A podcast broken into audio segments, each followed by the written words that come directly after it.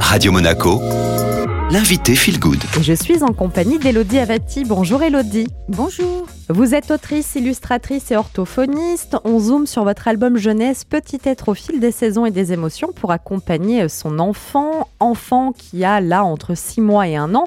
À travers la lecture, bien sûr, il peut explorer ses sens. Et puis, il y a aussi toute la partie communication non verbale et paraverbale. Qu'est-ce que c'est exactement? La communication non verbale, ça a trait à tous les gestes, les petits gestes de la vie quotidienne ou ceux qui vont accompagner justement la lecture d'un livre. Souvent, euh, quand on est jeune parent, on s'en aperçoit pas, mais on mime tout. D'abord, on répète tout, on mime tout, on fait beaucoup d'onomatopées, et dans ces onomatopées, il y a des sons qui sont des bruitages en fait. C'est pas des mots, c'est pas du verbal pur. Donc la respiration, le souffle, la position des mains, du corps, euh, de la tête pour montrer à l'enfant et associer aussi notre regard avec. Ce sont des micro-gestes et on va véhiculer une information très importante puisque euh, le non-verbal fait partie à 55% de la communication. Du coup, qu'est-ce que c'est maintenant le paraverbal? Le paraverbal, ce sont tous les rythmes, le timbre de la voix, le volume sonore, etc., qui sont donc inclus dans la voix et euh, dans sa mélodie également.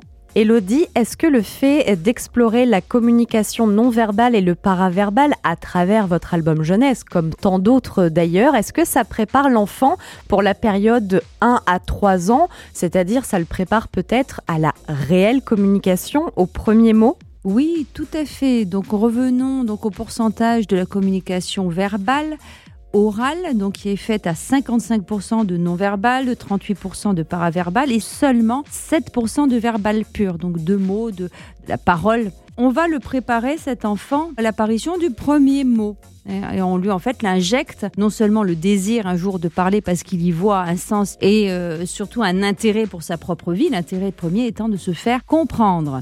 Donc évidemment que tout album euh, va aider l'enfant à euh, verbaliser, ça va être un appui, il y a l'appui imagé puisqu'il ne sait pas encore lire, d'où l'intérêt d'un album jeunesse et aussi la raison pour laquelle il y a tant d'images, tant de dessins. L'enfant va enrichir son stock lexical et c'est ça qui va permettre d'enrichir sa communication et sa parole. Sinon il n'aurait pas envie euh, de s'exprimer et de parler. Il faut un interlocuteur pour ça. Elodie, merci pour euh, ce point donc sur les différentes formes de communication. L'interview, je vous le rappelle, est disponible en podcast sur toutes les plateformes.